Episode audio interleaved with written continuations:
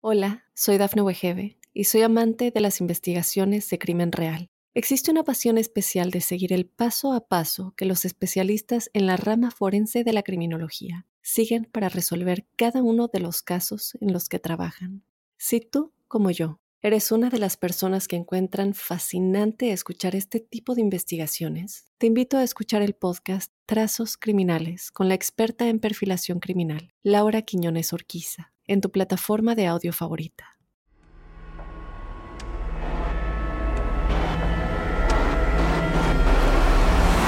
Observador Paranormal. Óyenos audio. Bienvenidos a todos ustedes a un programa más de Observador Paranormal. Mi nombre es Juan Manuel Torreblanca y como siempre me acompaña mi queridísimo amigo Roberto Belmont.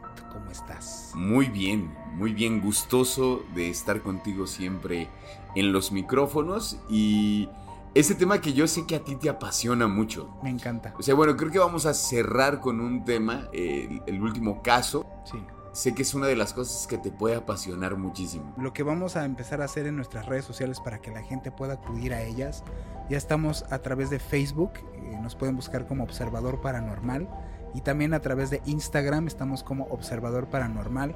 Y ahí vamos de todos nuestros podcasts estamos eh, poniendo información complementaria porque nos han nos han llegado este bueno, nos han hecho saber de que hay cosas que tú y yo estamos platicando y como que damos por hecho no de que la gente lo sabe cosas y datos de la casa Boleskin cosas Claro, y datos de por ejemplo cuando mencionamos mucho lo de la foto de los Warren en donde describimos un poquito, pero la gente pues no lo está viendo. Entonces, toda esta información complementaria la vamos a empezar a tener ahí en nuestras redes sociales para que nos busquen. Entonces, me gustaría, mi querido Robin, que nos pues, tú nos presentaras un poco acerca de este programa de Rastros de otras dimensiones. Pues rastros de otras dimensiones, así lo nombramos. Pues me gustaría como empezar de esta forma. A ver, no hay evidencia científica sólida de la existencia de otras dimensiones o de rastros de su presencia en nuestro universo. La física eh, teórica y la cosmología especulan sobre la posible existencia de otras dimensiones más allá de las cuatro que conocemos, pero por ahora son solo teorías sin pruebas empíricas. Los portales interdimensionales son una hipótesis propuesta en la física teórica que sugiere la existencia de atajos o túneles que podrían permitir la conexión entre diferentes universos o dimensiones. Estos portales, o agujeros de gusano, como también se les conoce, son solo una solución matemática a las ecuaciones de la relatividad. Aunque todavía no hay evidencia empírica de que existan en la naturaleza, si bien la idea de los portales interdimensionales ha sido popularizada en la ciencia ficción, su estudio y comprensión científica es aún un tema de investigación en física teórica y astrofísica. Así es, es importante hacer esta anotación porque lo he comentado aquí varias veces. La física aplicada, pues hay muchas cosas que encuentra, por ejemplo, en comparación con la física cuántica, pues no se ponen de acuerdo. A nivel cuántico suceden cosas que en la física aplicada no deberían o no suceden. Entonces, hablar de entrada a nivel científico queda claro para, cualquiera que, que- que esté escuchando este programa y diga, estos están hablando de pura ciencia ficción, pues mayormente estamos hablando de lo que hasta ahorita está, digámoslo así, más o menos en boga comprobado porque todo esto está en pañales. Eso nadie puede asegurar que existen realmente las dimensiones ni los pasos interdimensionales. Aquí no estamos asegurando nada, pero pues vamos a comentar acerca de, algunos casos en los cuales pues, está la duda, ¿no? Está el beneficio de la duda de que existan estos pasos interdimensionales. A mí en verdad sí me pone a pensar. No quiero ser parte de un experimento, por ejemplo, ¿no? Digo, como para poder an- entrar al primer caso que vamos a mencionar, que es el caso del proyecto Filadelfia. ¿Qué pasó con el caso Filadelfia, Juan? Un supuesto experimento científico militar llevado a cabo en la Armada de los Estados Unidos en 1943, durante la Segunda Guerra Mundial. La historia se basa en afirmaciones y testimonios de personas que afirman haber participado en el proyecto. Aunque su existencia y alcance real han sido cuestionados, según la historia, el objetivo del proyecto era desarrollar un dispositivo para hacer invisible un barco de la Armada frente a los radares enemigos que en 1943 la Marina de los Estados Unidos llevó a cabo un experimento que se volvió pues muy de renombre en donde quisieron hacer un barco invisible. El objeto de esto era para obviamente atacar a embarcaciones o atacar de manera imprevista en caso de guerra o en caso de, un asunto bélico y que el, el, enemigo pues realmente quedara consternado de que ¡pum! de repente apareciera en medio de la nada o pudieras aparecer naves este o este cómo se llama o barcos donde tú quisieras, ¿no? Entonces, este experimento decía que el USS Eldridge había utilizado tecnología avanzada, lo que provocó efectos secundarios en la tripulación. O sea, cuenta la leyenda de que sí lo lograron y lo lograron en dos ocasiones. Y cuando lo lograron en estas dos ocasiones, que eso fue la primera vez que supuestamente lograron esto, basándose en alteraciones de campos electromagnéticos para poder hacer que fuera supuestamente invisible este barco con toda su tripulación. La primera vez que supuestamente lo logran, a la hora de reaparecer todos estos personajes que estaban en el barco, algunos no volvieron a aparecer jamás. Y otros aparecieron pero con demencia, como si se hubieran ido a un lado en donde los hubieran vuelto locos, hubieran regresado locos. Entonces, cuenta eh, la, leyenda que para llevar a cabo este supuesto experimento se eligió la base naval de Filadelfia, por eso se llama Proyecto Filadelfia, que en la actualidad, entre otras cosas, acoge naves militares retiradas del servicio.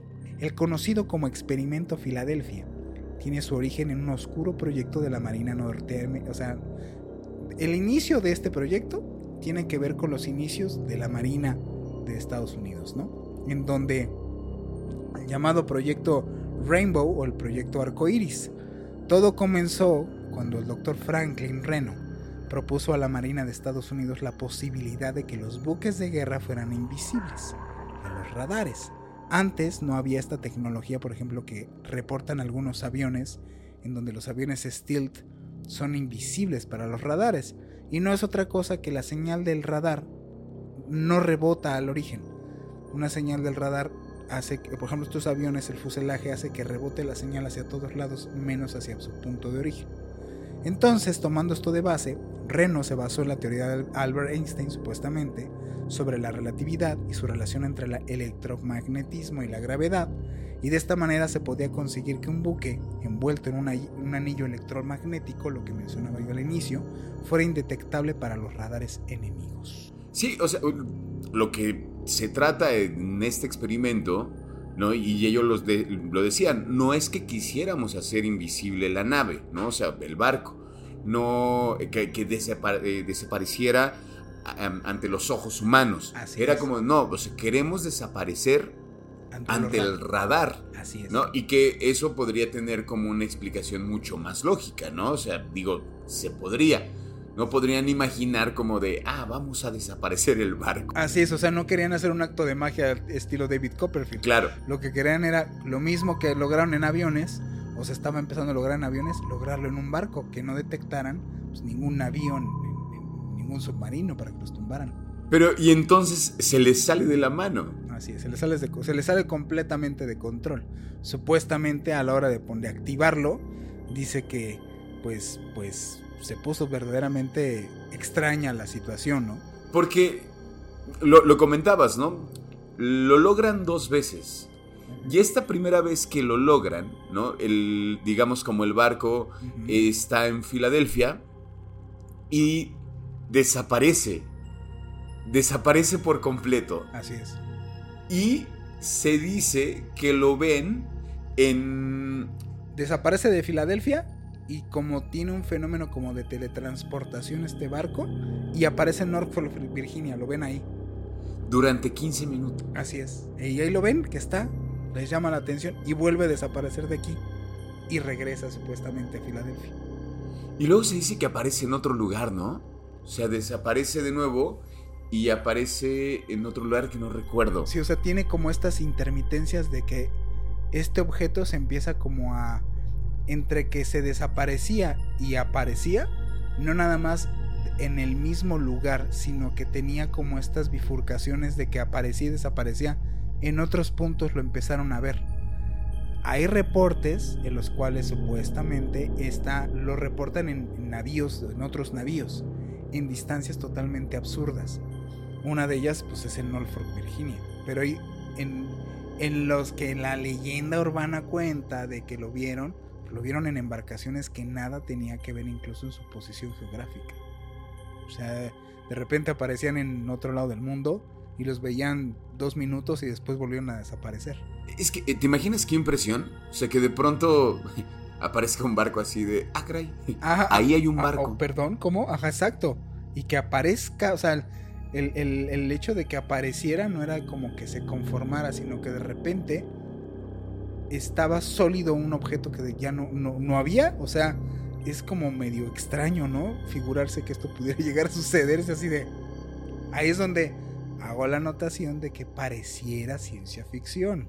Es que en definitiva, yo creo, yo creo que, o sea, bueno, pues sí, lo primero que piensas es, eso solamente pasa en las películas. Así es. Pero, ¿quién no te dice que las películas, ¿no? Quien escribe las películas, obviamente agarra esta información para llevarla a la ciencia ficción. Lo sabemos que así ocurre. Exactamente.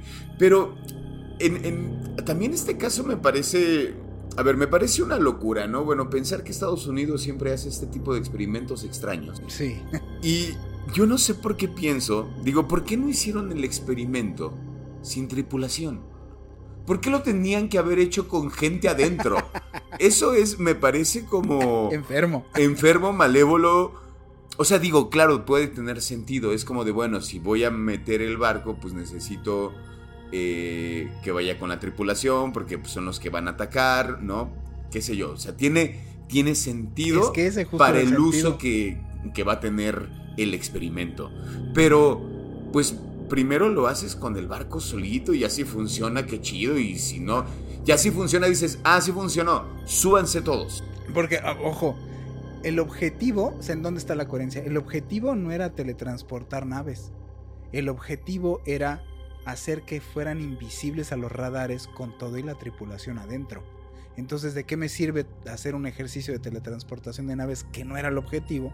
Más que con todos allá adentro, hacer que no fueran detectables con todos allá adentro, como una simulación para que entonces atacaran. Hola, soy Dafne Wegebe y soy amante de las investigaciones de crimen real. Existe una pasión especial de seguir el paso a paso que los especialistas en la rama forense de la criminología siguen para resolver cada uno de los casos en los que trabajan.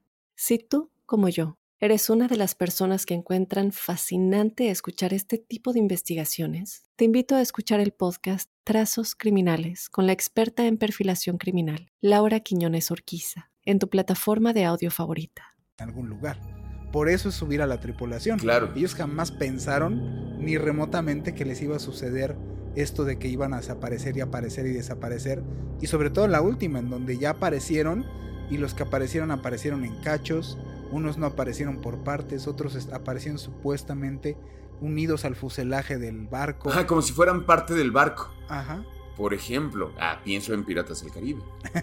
en, el barco de este Johnson, creo que se llama, ¿no? El que es como de los muertos, que ya ves cuando se hacen parte del barco. Quién sabe, igual y también de ahí sacaron alguna idea. Pero esta, esta cuestión, como. ¿Te, imaginas cómo habrá sido ese momento? Reaparece el barco y de pronto ves que a tu tripulación no está completa. No sé, le faltan partes del cuerpo. Y luego ves a otros que son ya parte del barco, ¿no? Y otros terminan locos. Sí, También se cuenta que parte de la tripulación que había regresado con bien, ¿no? O sea, que habían estado como, no habían sufrido como ningún, ninguna transformación en sus cuerpos, dicen que después de días se desvanecían y nunca más los volvían a ver. Sí, o como que de repente como si les bajaran la opacidad, este, aparecían y luego empezaban a desaparecerse y volvían a aparecer, o los que se terminaban por estar como en un estado sólido, regresaban pero como que su cabeza no, o sea, su mente no percibía lo mismo que estábamos percibiendo nosotros, como que su conciencia se había quedado en otro, en, en otro estado o en otra parte pues, en otra dimensión, y físicamente no empataba su mente con su, con su cuerpo.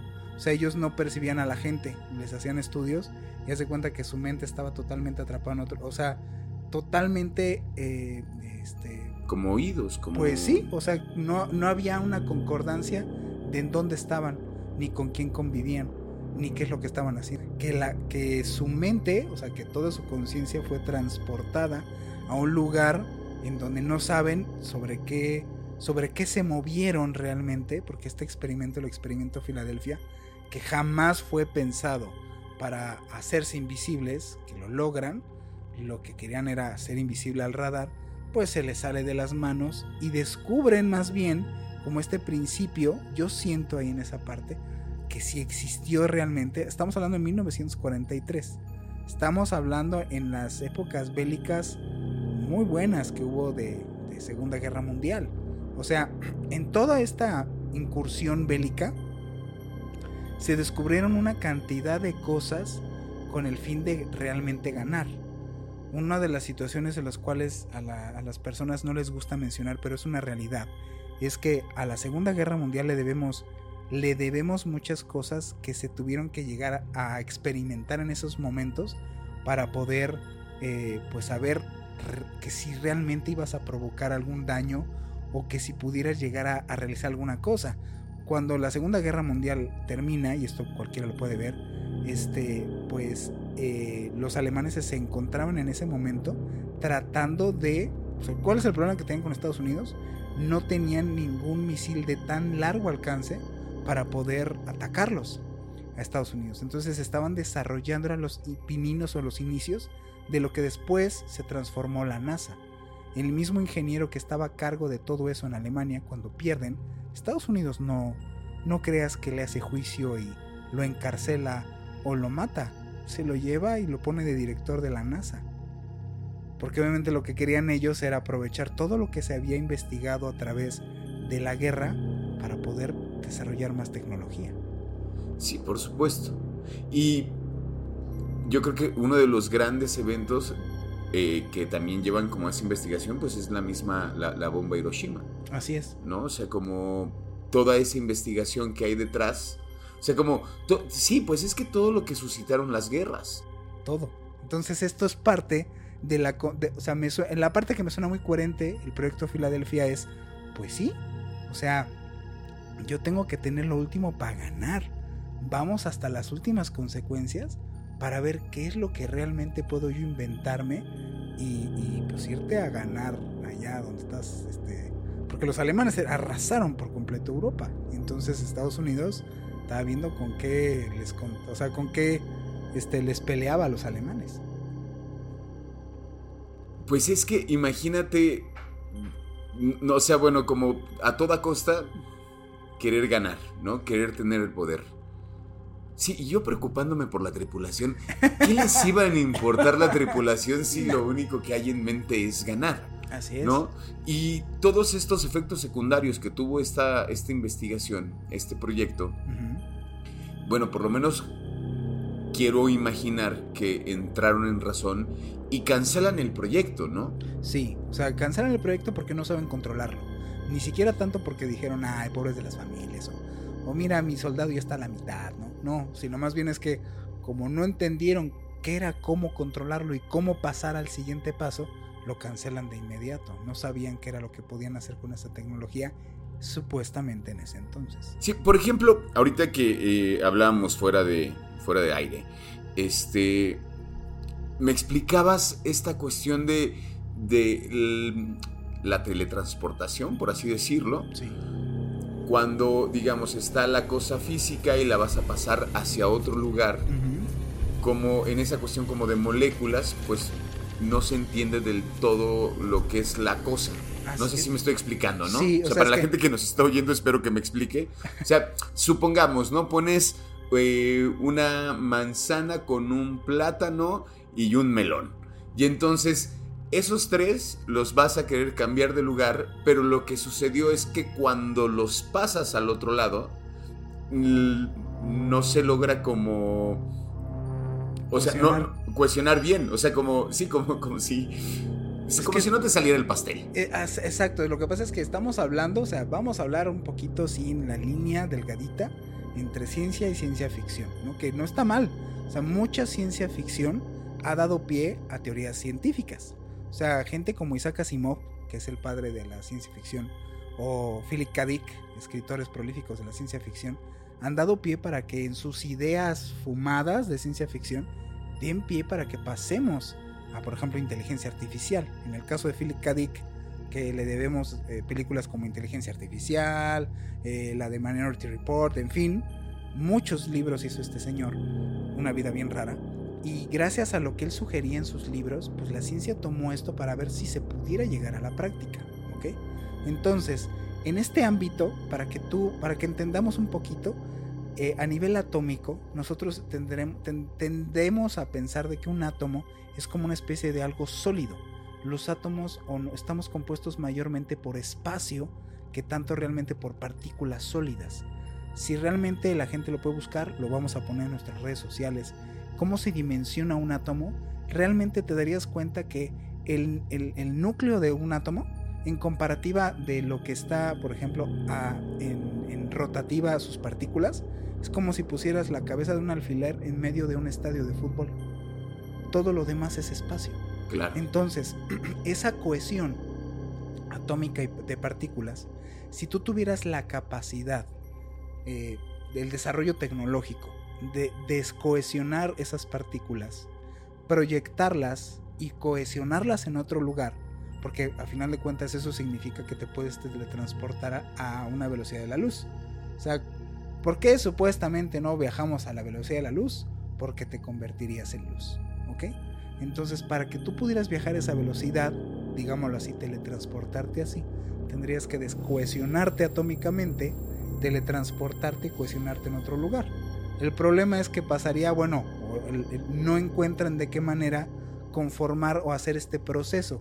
O sea, no sé si han visto la película de la mosca, en donde hace como una maquinita similar, en donde precisamente lo que manejan es esto que estoy platicando, una máquina en donde en algún punto entra un individuo, lo descohesiona atómicamente y lo proyecta a otra maquinita igual, que es cuando en esta película se mete una mosca y cohesiona a, ambos y entonces acaba este como hecho un monstruo unos, unas semanas después.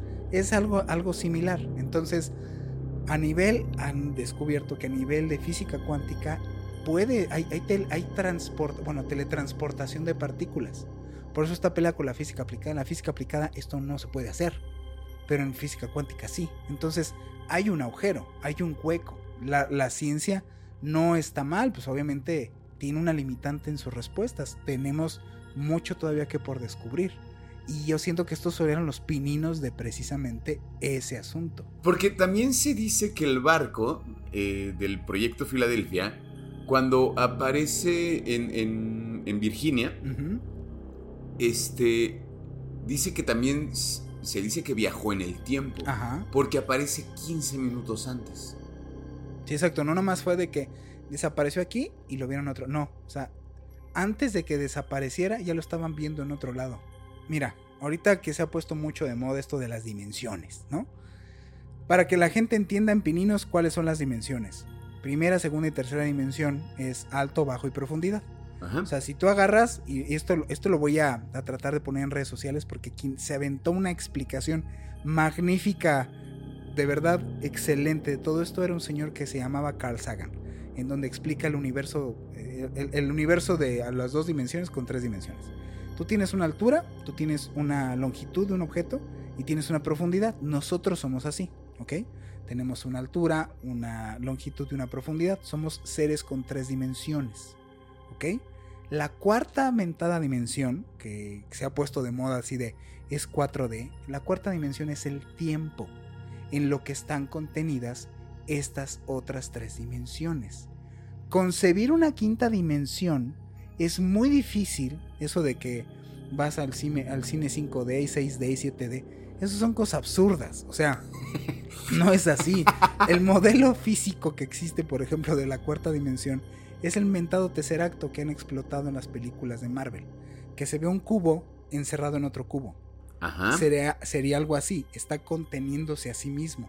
Pensar en una quinta dimensión sería más bien pensar en esa, esa sobrebarrera de tiempo, o sea, una especie de multiverso, que pasen cosas en simultáneo, que el tiempo ya no es un asunto lineal, el tiempo es un, es una, son sucesos que no necesariamente están supeditados a un acontecimiento lineal, sino que puede estar en simultáneo al mismo tiempo. Es muy difícil de tratarlo de concebir, pues por eso no hay, no somos seres de quinta dimensión, no tenemos cinco dimensiones, pues. O sea, es de verdad complicado tratar de tener un entendimiento de una quinta dimensión si hay gente que ni siquiera entiende una cuarta dimensión. O sea, ¿cómo es que se concibe el tiempo?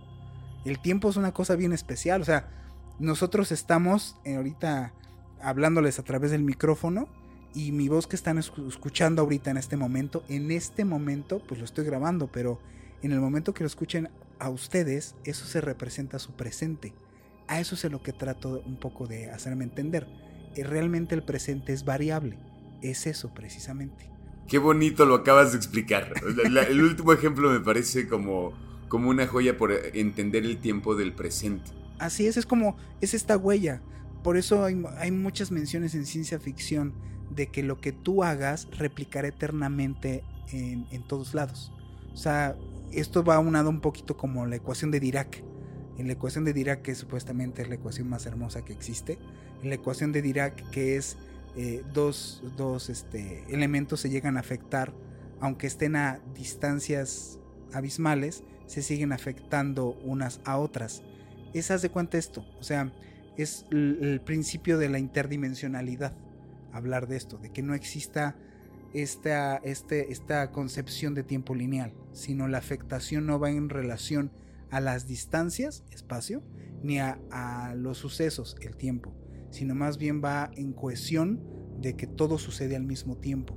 Es muy difícil, o sea, todas las teorías que tienen que ver ahorita con física, cuántica y todo este rollo, pues están en eso, están en bañalitos, pues, o sea, no es así de bien facilito de entender, no. Hay, una película de, de Jared Leto eh, que se llama Las vidas posibles de Mr. Nobody. Como esta relación de cómo poder entender otras dimensiones o lo que esta, esta es cuestión como de lo que hace Marvel, sus... Ay, se me fue. El, ¿Ya el multiverso? Los multiversos, o sea, pensar como en multiversos, que un poco de eso va la película. De, si la pueden ver, este, es una película que inclusive explica eh, momentos de, ciencia. Es una película muy interesante. Si pueden verla, véanla, por favor. A ver. Y, quizás se puedan, puedan, puedan entender otras cosas. Y si le entienden a la película, me pueden dejar un mensaje. Y entonces explicarme un poco. Y, que me expliquen de qué va la película. Pero es muy bueno. Pues eso con el caso de Filadelfia. Así es. Pues y lo que a lo que va es justo de lo que, de, lo que conlleva las, las, dimensiones hablar de pasos interdimensionales, me gustaría que, pasáramos al siguiente tema. Vamos a ir a un corte, pero mencionarles qué es lo que vamos a hablar en el, en el siguiente corte, que es en dónde ha quedado registrado de manera pues yo creo que muy orgánica, pues, porque no creo que se hayan puesto de acuerdo. Esto está, es demasiado. O sea, de verdad lo que platicamos fuera de, de, mi, bueno, de, estar al aire, en donde cómo queda registrado en la historia un caso de teletransportación de un soldado que se va de un extremo a otro del mundo y que no, de verdad, para concebirlo, de que realmente no ni siquiera ni siquiera concebían que era esto de teletransportación e interdimensionalidad. Solamente sucede y lo dejan pues calcado en sus escritos de que esta persona, este pobre soldado, pobrecito, si es que realmente fue, digo, está, están los registros, está oficial, fue teletransportado totalmente de un lado a otro y aparece hecho pues digámoslo así, despistado. Pues regresaremos con el caso del soldado que se teletransportó. Hola, soy Dafne Wegebe y soy amante de las investigaciones de crimen real. Existe una pasión especial de seguir el paso a paso que los especialistas en la rama forense de la criminología siguen para resolver cada uno de los casos en los que trabajan. Si tú, como yo, ¿Eres una de las personas que encuentran fascinante escuchar este tipo de investigaciones? Te invito a escuchar el podcast Trazos Criminales con la experta en perfilación criminal, Laura Quiñones Orquiza, en tu plataforma de audio favorita. Gil Pérez fue arrestado por guardias españoles que lo confundieron con un desertor. Sin embargo, cuando Pérez explicó que era un soldado del gobernador de Filipinas y detalló lo que había sucedido en el palacio, los guardias españoles quedaron perplejos. Por lo extraño de su historia, los soldados lo tomaron preso. Fue llevado a las autoridades. Gil repitió hasta el cansancio a los integrantes de la Santa Inquisición la misma historia, una y otra vez, aunque no le creían. Él decía que era un soldado que antes de despertar en la Nueva España estaba siendo guardia en Manila, que el gobernador de Filipinas había muerto a manos de remeros chinos, que se quedó dormido y despertó ahí. Pues volvimos. Estamos de regreso. Acá estamos. Y bueno, esta cuestión de que yo creo que muchos hemos pensado que teletransportarse sería algo magnífico. Sí. Sería algo inclusive sencillo, nos facilitaría mucho la vida. Híjoles, imagínate, ay, ahorita vengo, voy a una junta, ya, ya, ya sí, regresé. ya regresé. Pero imagínate entonces que no se hablaba de la teletransportación. Que de hecho, a- eh, hace rato cerraste el bloque diciendo como... eh, como no se hablaba de eso. Así es. Yo me pregunto, ¿inclusive la palabra existiría en esos años? No sé, la verdad Yo es creo que no. Yo creo que no existiría como en esos, digo, estamos hablando del 1500, No creo que en 1500 1593. no existiría. Es como lo que pasaba en, las, en lo que lo que se menciona en la Biblia de los carros de fuego, ¿no? Pues es que no había como el ovni, o sea, no había el objeto volador no identificado, era pues, el carro de fuego, ¿no? Igual aquí no creo que alguien en el 1500 dijera, ah, sí, claro. Lo que pasa es que era, se teletransportó a otra dimensión. O sea, no, no creo, o sea, no sé, la verdad desconozco, pero creo que no. O sea, creo que este rollo de la interdimensionalidad empezó a partir de, pues, de la cúspide que tiene que ver con, con, este, ¿cómo se llama? Con la industrialización, o sea, con todo este rollo científico. Entonces, en 1500 no estaba. Pero bueno, para que sepan de qué estamos hablando, les voy a contar. De El soldado que se teletransportó. Gil Pérez fue un soldado, ¿no? Español, que se convirtió en parte como en una leyenda urbana en Filipinas durante el periodo colonial español. Según, según cuenta la leyenda, dicen que en octubre de 1593, mientras él estaba de guardia en el palacio del gobernador en Manila, de repente desapareció y reapareció en la Ciudad de México el mismo día. Bueno, dicen que al llegar a la Ciudad de México, Pérez afirmó que había sido transportado por arte de magia a través del Océano Pacífico y la noche del 24 de octubre de 1593, el soldado Gil Pérez le comenzaron a pesar los párpados mientras montaba guardia en la Plaza de Armas de Manila, Filipinas. Acaban de matar, me parece, ahorita aquí lo tenemos anotado, pero acaban de matar a alguien. Acaban de Al matar- gobernador de Filipinas. Ajá, y entonces tenían, eh, como estaba este asunto medio álgido, tenían como dobles turnos porque estaban cuidando el palacio, estaban cuidando todos lados y el tipo estaba cansadísimo. Por eso se recarga, dice la historia, la leyenda urbana, que en esto de estar cuidando y estar súper cansado, tantito se recargó y se quedó dormido y a la hora que despierta fue así de ya no estamos en Kansas, Toto, o sea, ya estoy totalmente en otro lado. Y acababan de matar al gobernador de Filipinas, Gómez Pérez das Mariñas, a manos de remeros chinos. Y bueno, no solamente lo mataron a él, sino que habían matado a todos los militares y entonces habían que estar, tenían que estar alerta. Así estaban en señal de alerta completa. Y entonces, bueno, este, este soldado, yo creo que también se preguntó como, ¿y por qué yo? Sí. O sea, ¿por qué yo no y mi compañero, no? O sea, como, ¿y por qué mi compañero que está a un lado no se teletransportó él? Pero es que imagínate, el sacón de onda de este cuate. Obviamente estamos hablando de que este concepto de teletransportación pues no existía. O sea, imagínate que tú dices, ay, me estoy quedando dormido en el trabajo, te están pesando los párpados, de esas veces que hasta dejas de oír a la gente que tienes alrededor, empiezas a hacer visquitos, porque está así como que el calor así a todo lo que da en tu oficina, estás haciendo viscos tu monitor y de repente tantito te quedas dormido, despiertas y apareces en una oficina en China. O sea, imagínate eso. O sea, bueno, eso dicen que le pasó al soldado Gil Pérez. Así es.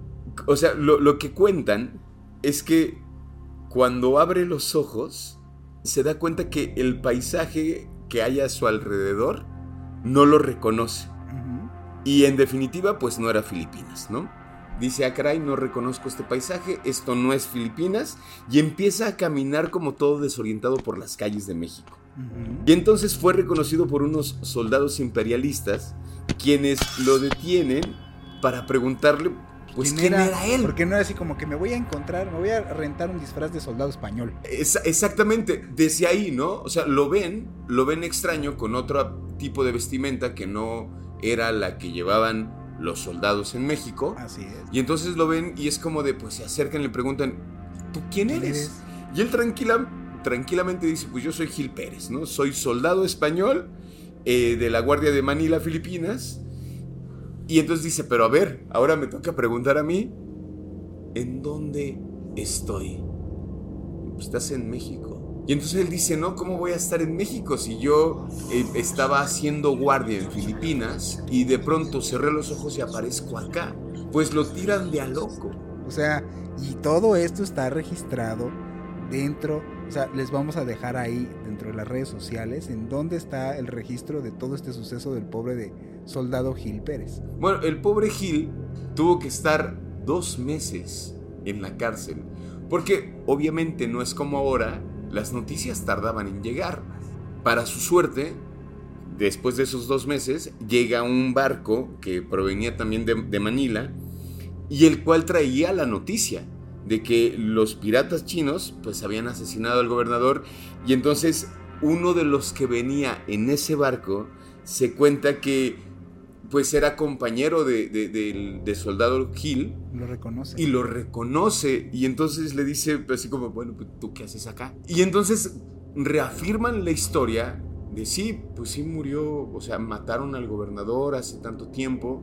Es como, ¿tú cómo sabías? Les dije, yo cerré los ojos, los abrí y ahora estoy en México. Y es donde digo, a ver, si por un lado, a ver, vamos, vamos a jugarle un poquito al diablo.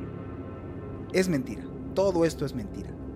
Ok, si es mentira, ¿para qué tomarse la molestia de ponerlo escrito en los análogos de la historia? O sea, tener un registro en los registros de la ciudad, esta experiencia.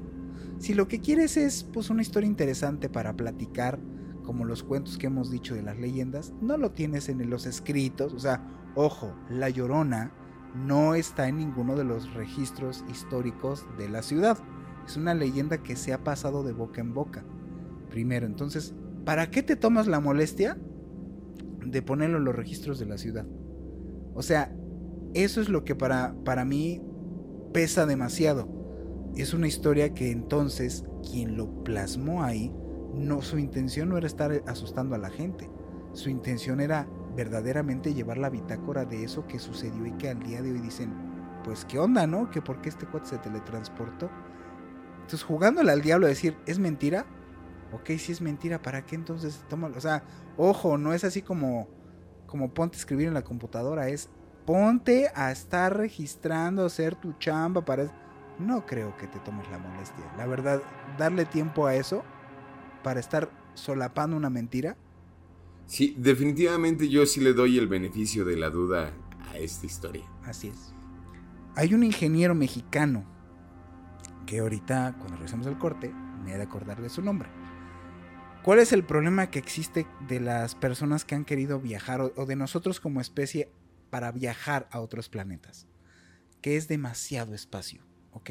Y entonces nuestro tiempo que nos toma llegar de un punto A a un punto B es demasiado tiempo el que transcurre.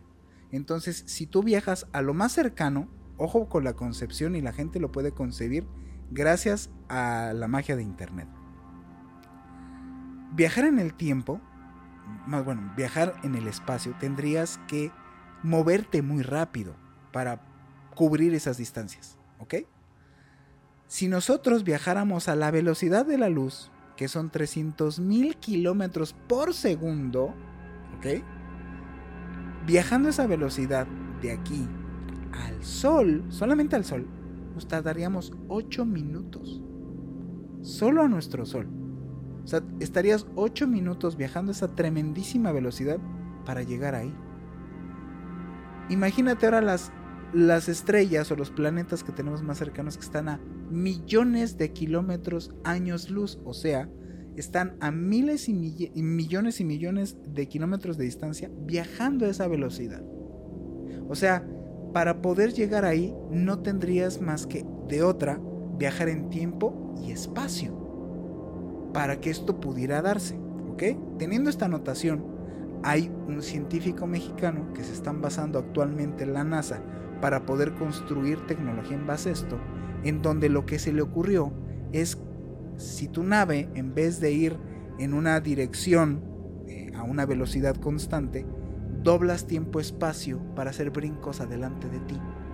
O sea, se lo pongo de una manera en que la gente lo pueda entender. Imagínense que el tiempo y espacio es una hoja de papel, ¿ok? Y entonces yo voy de punto A a punto B. En lugar de recorrer todo el papel de un punto A al punto B, lo doblo. Claro.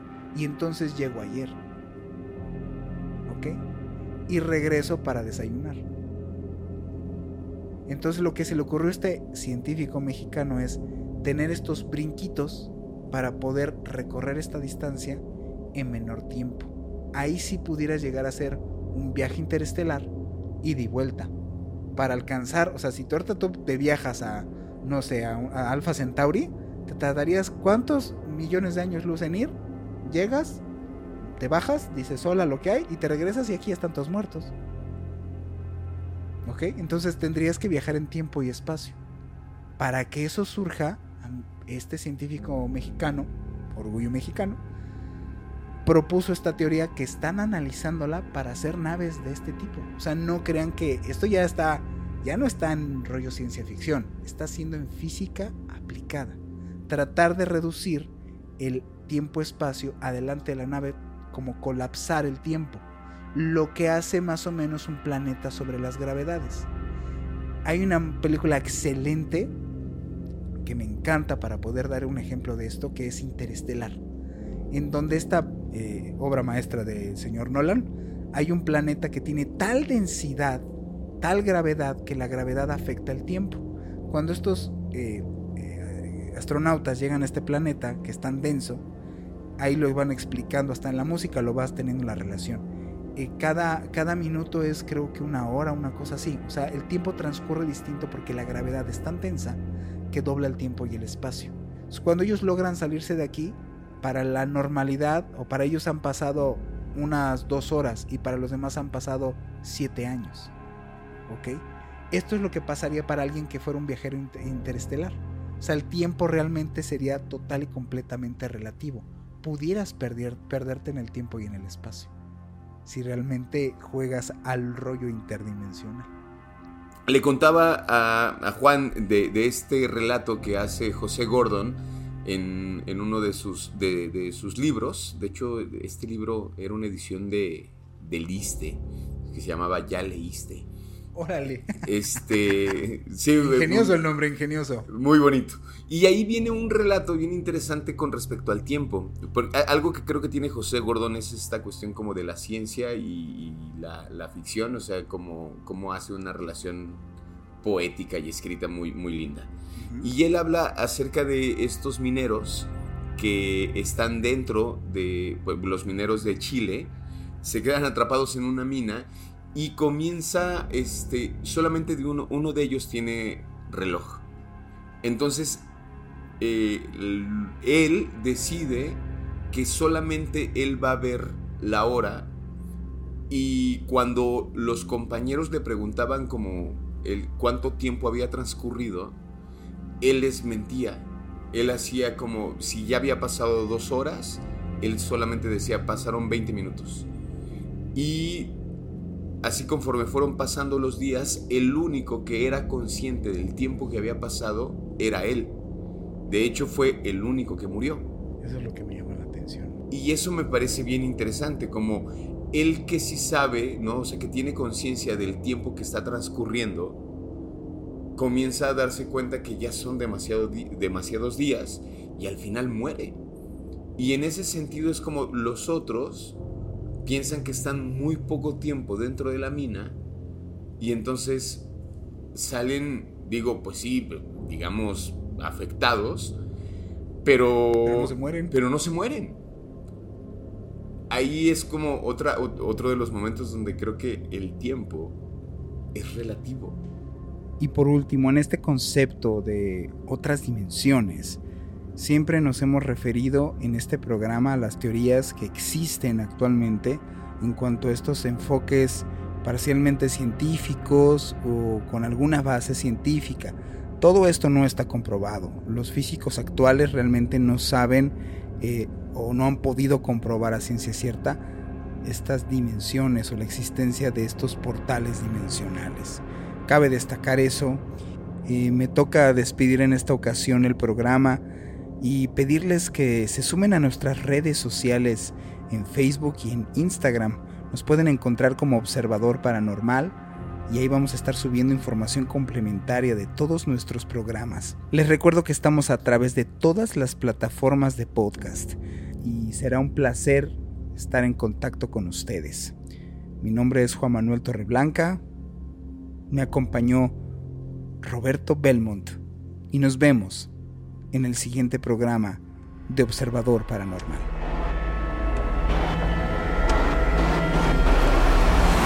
Observador Paranormal. Óyenos audio. Hola, soy Dafne Wegebe y soy amante de las investigaciones de crimen real. Existe una pasión especial de seguir el paso a paso que los especialistas en la rama forense de la criminología siguen para resolver cada uno de los casos en los que trabajan. Si tú, como yo, eres una de las personas que encuentran fascinante escuchar este tipo de investigaciones, te invito a escuchar el podcast Trazos Criminales con la experta en perfilación criminal, Laura Quiñones Orquiza, en tu plataforma de audio favorita.